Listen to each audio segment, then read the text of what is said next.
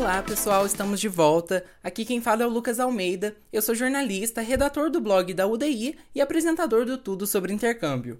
Hoje a gente está aqui com uma convidada muito especial, ela que é mentora da Universidade do Intercâmbio, a Gabriele Hayashi. Ela vai contar tudo o que você precisa saber sobre bolsas de estudo. Mas antes disso, vamos conferir as perguntas que vocês mandaram pra gente no UDI Responde. A primeira mensagem que a gente recebeu chegou no nosso e-mail e quem enviou ela foi a Marina Análio, de Caxias do Sul, no Rio Grande do Sul. Ela escreveu: Olá, Lucas. No último episódio, você e o convidado mencionaram a revalidação do diploma de medicina aqui no Brasil. Você pode me explicar um pouco mais como funciona? Obrigado e um beijo. Um beijo para você também, Marina, e eu te explico sim, claro. Há um tempo atrás eu até escrevi um post no nosso blog sobre esse tema, então se você quiser uma explicação mais aprofundada é só dar uma olhada lá. Mas resumindo, para a revalidação do diploma de medicina em específico, o médico tem que fazer uma prova chamada de revalida ou Exame Nacional de Revalidação dos Diplomas Médicos, que é formulada pelo INEP. A prova é feita em duas etapas, uma escrita e uma prática. Se passar na prova, então, o médico pode pedir o registro profissional aqui no Brasil. A segunda pergunta chegou também no nosso e-mail e ela é da Vitória Dabrowski. Eu espero que eu tenha dito seu nome certo, Vitória. Ela escreveu: Eu já faço faculdade aqui no Brasil. Ainda consigo fazer o intercâmbio? Parabéns pelo podcast e um abraço de Florianópolis. Região Sul dominando hoje aqui no DI Responde. Muito obrigado, Vitória. E sim, você consegue sim, sem dúvidas. Se você quiser continuar na mesma área, você pode fazer transferência para uma universidade no exterior, que spoiler vai ser tema do nosso próximo episódio. Pode fazer graduação sanduíche, estágio, summer job ou então esperar terminar a universidade aqui no Brasil e fazer depois uma pós-graduação no exterior. As oportunidades são muitas.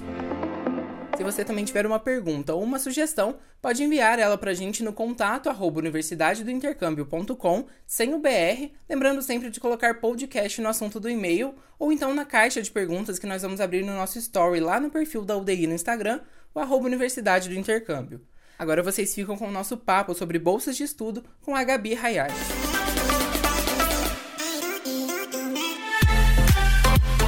Gabi, então para a gente começar, eu queria que você contasse um pouquinho sobre a sua experiência, sobre a sua jornada, quem que é você, se apresentasse para quem ainda não te conhece. Meu nome é Gabriele Hayashi, eu tenho 22 anos, sou formada em Relações Internacionais, sendo que desde o ensino médio eu estou no meio de oportunidades internacionais. Oportunidades internacionais, para quem não sabe, envolve oportunidades de estudo e trabalho no exterior e pode ser com ou sem bolsa de estudos. No meu caso, todos os processos que eu realizei são com bolsas de estudos, e devido a isso eu já passei mais é, processos seletivos, como por exemplo 21 oportunidades é, que eu já consegui durante essa jornada. Eu sempre falo que é um número estimado, porque eu estou nesse meio desde os 15 anos. Então, com certeza eu perco algumas aí ao longo da contagem, mas cerca de 21 bolsas de estudos. E, Gabi, já que você já entrou nesse assunto das bolsas, né, é, eu acho que é importante a gente falar, né, porque as bolsas, elas não são todos, todas iguais, né, os tipos de bolsas que existem no exterior. Sim, é, existem tipos diferentes de bolsas, assim como porcentagens diferentes de bolsas. Quando a gente fala de tipos diferentes, a gente fala de categorias diferentes que essas oportunidades são oferecidas.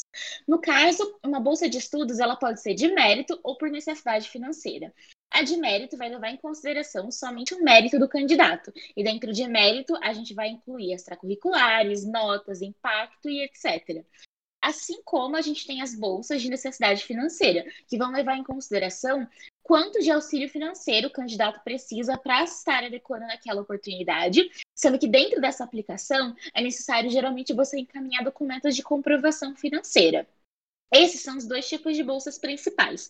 Dentro de cada uma delas, a gente também pode ter categorias, como por exemplo, nós temos bolsas de estudos, bolsas de mérito, e dentro de bolsas de mérito, a gente pode ter, por exemplo, uma fellowship, que em si é dentro dessa categoria.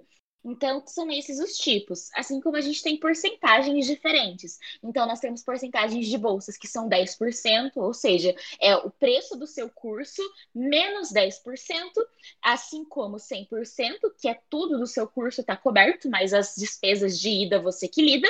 Assim como bolsas full ride, quer dizer que é absolutamente tudo pago, inclusive o curso e todas as despesas de visto, passagem, acomodação e etc. Perfeito. É, e como que é? Essas bolsas elas são oferecidas pelas universidades ou tem algumas organizações que não são da universidade? Como que é? Então, bolsas de estudos podem ser oferecidas por diversos tipos de organizações e instituições. Dentro disso, alguns exemplos seriam universidades, podem ser departamentos específicos dentro das universidades, professores específicos dentro desses departamentos, também pode ser um governo específico. Então, por exemplo, uh, o Canadá tem a seção de educação. E a seção de educação do Canadá oferece bolsas de estudos para graduação e doutorado sanduíche, sendo que para graduação sanduíche, uma das bolsas eu consegui, que é a Líderes Emergentes da América. Então, governos e seus departamentos, que geralmente são ou departamento de educação ou departamento de cooperação, também podem fornecer bolsas de estudos. Além disso, tem instituições à parte que oferecem isso, como, por exemplo, a Fundação Garcia, nós temos a Brasa, assim como nós temos, por exemplo, a Fundação Estudar, que são instituições que oferecem bolsas a partir do momento que você tem o aceite da universidade e está precisando de um auxílio para estudar lá fora. E é, falando mais um pouquinho sobre a questão do intercâmbio, teria como uma pessoa ela acumular mais de uma bolsa de, de tipos diferentes também? Teria como fazer isso? Então, isso é muito pendente da bolsa inicial que essa pessoa conseguiu. Então, vamos supor que pessoa X foi lá, aplicou e conseguiu a bolsa A. A bolsa A, ela não permite que esse aluno acumule bolsas. Portanto, quando esse aluno é aceito para a bolsa B, ele não pode aceitar a bolsa B sem é, excluir totalmente a bolsa A. Então, existem oportunidades que, dentro do seu processo seletivo, quando você olha os editais e você tem o termo de aceite para colocar lá um checkzinho para poder enviar a sua aplicação, está falando que você não pode estar colocando outras bolsas dentro do seu processo, você não pode somar bolsas. Tem outras que não tem problema. Uma dica que eu teria para isso é que geralmente quando uma bolsa é full ride, ou seja, todas as despesas pagas, ela não costuma permitir que o candidato acumule bolsas. A partir disso, se uma bolsa não é full ride, vamos supor, se é uma bolsa 100% que cobre só o curso, ela costuma sim permitir que você acumule uma bolsa de acomodação, um auxílio para passagem. Essa geralmente é o indicativo que eu utilizo de forma geral para explicar essa situação. Perfeito. E eu estava pesquisando aqui e eu vi que o processo seletivo das bolsas pode, pode mudar também, né? Não é um padrão. É, você pode falar um pouquinho mais sobre isso pra gente? Claro. Bolsas de estudos é algo que é necessário que todo mundo entenda que em si é, a bolsa a gente não pode pensar como algo abstrato, porque quando a gente fala bolsa é um pouco difícil refletir de quem está por trás disso. Então você tem que ver quem está por trás quem é o comitê, e esse comitê estabelece seus pré-requisitos, assim como seus documentos necessários. Por conta disso, porque tem pessoas por trás e pessoas mudam e objetivos das organizações mudam, o processo seletivo das bolsas também pode alterar. Existem, claro, a questões mais padrões que eles costumam pedir para o processo seletivo. Então, por exemplo, testes de proficiência do idioma do programa que você está aplicando costuma ser muito recorrente, seu histórico escolar costuma ser recorrente, se é uma pessoa que já precisa ser formada, seu diploma. Então, existem esses documentos que são documentos fixos que raramente é se excluído dentro dos processos, apesar de sim haverem exceções. Os outros documentos variáveis seriam as cartas de recomendação, Pode variar quantas cartas é necessário, pode variar de quem pode vir essas cartas, pode variar se precisa de assinatura e papel timbrado ou não, se precisa de um e-mail profissional ou não, pode variar até se eles pedem essa carta na primeira fase ou na segunda, ou se eles pedem a carta no geral.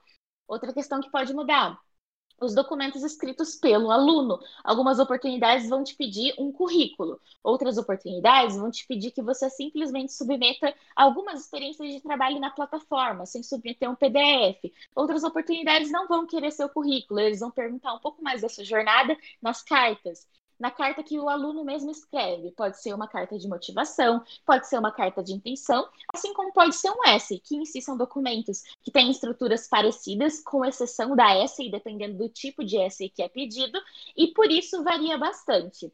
A gente tem que pensar no processo como um processo holístico, que busca ao máximo analisar as características e o perfil do aluno em comparação ao perfil que eles buscam, que é explanado no edital. Então, devido a isso, os documentos eles são vastos, são trabalhosos, mas a recompensa vale muito a pena. Muito bem.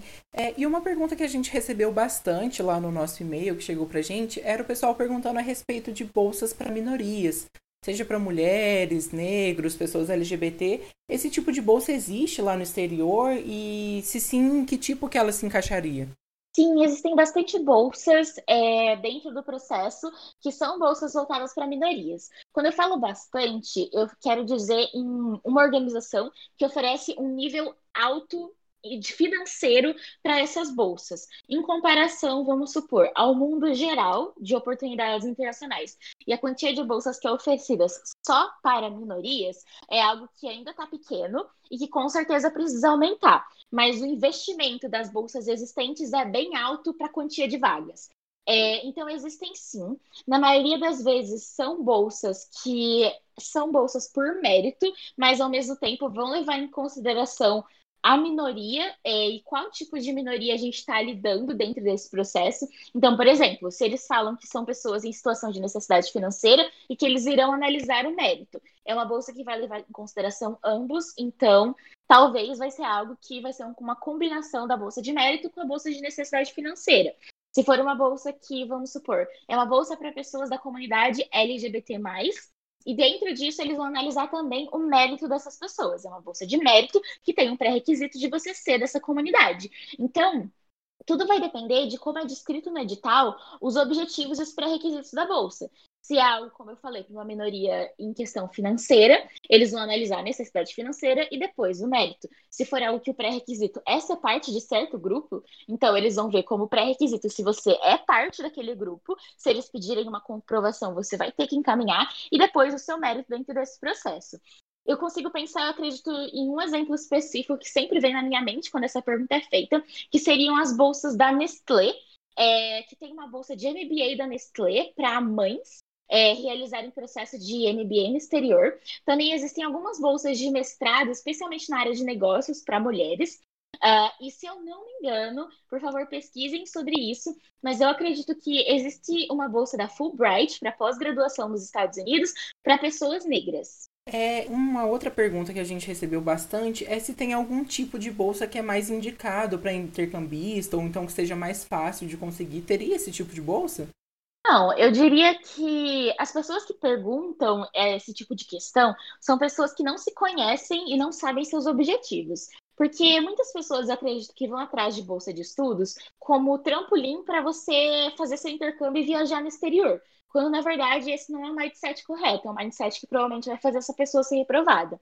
O mindset é, necessário para você aplicar para essas oportunidades é: eu estou nesse momento da minha carreira, eu quero chegar naquele momento da minha carreira, e eu gostaria de chegar naquele momento nesse país, por causa disso, disso, disso. As explicações podem ser por conta da representação do meu curso dentro desse país, por conta do crescimento profissional que fazer esse curso nesse país pode gerar, ou, talvez por conta que a empresa que eu quero trabalhar tem uma sede que busca pessoas desse curso que eu quero naquele país.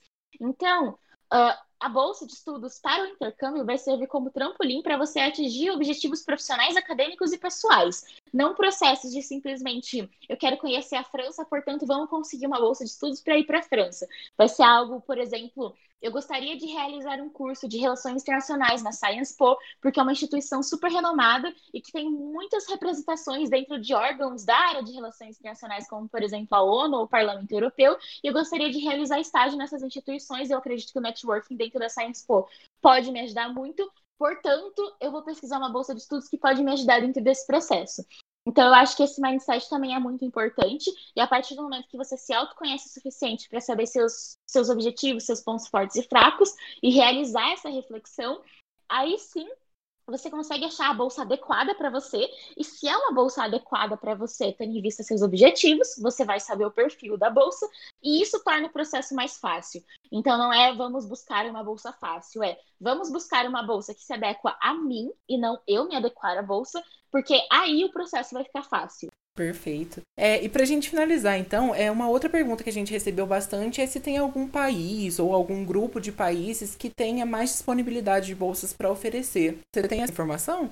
Olha, eu acredito que nunca foi realizada uma pesquisa, uma investigação para escrever mais sobre isso, mas eu vejo bastante bolsas, então eu vou dar minha opinião pessoal de algo que eu imagino que seja correto. Bom, para high school e oportunidades de cursos de verão, eu acredito que ocorre um nivelamento muito bom entre Estados Unidos e Inglaterra. eu vejo esses dois países como países que são uh, ambos os que oferecem maiores oportunidades para pessoas do ensino médio uh, realizarem seus cursos de verão. Então, são esses dois países. Para high school, especificamente, eu vejo Canadá e Estados Unidos como bolsa de estudos é, majoritárias nessa área. Aí, quando a gente passa para pessoas que querem ir para graduação no exterior.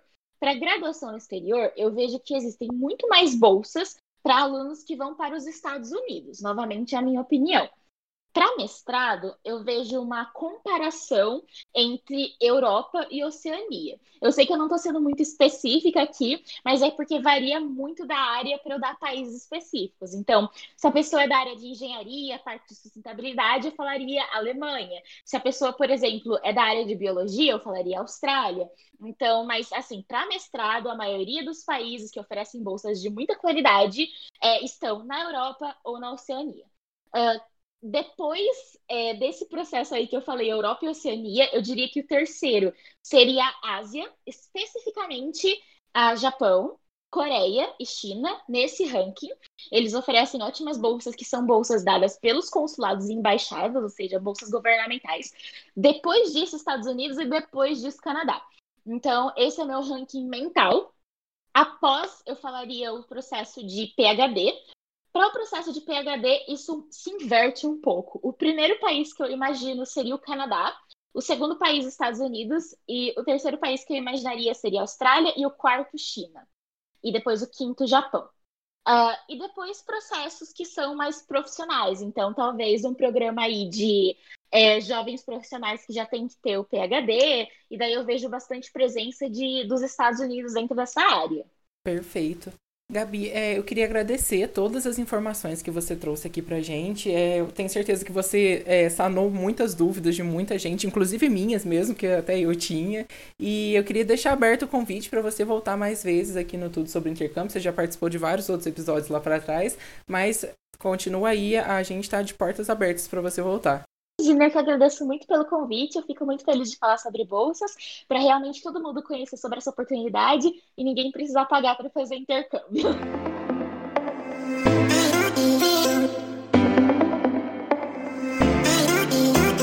Se você gostou desse episódio, compartilha com seus amigos, divulga nas redes sociais e não esquece também de seguir a gente em todas as nossas redes para não perder nenhuma novidade.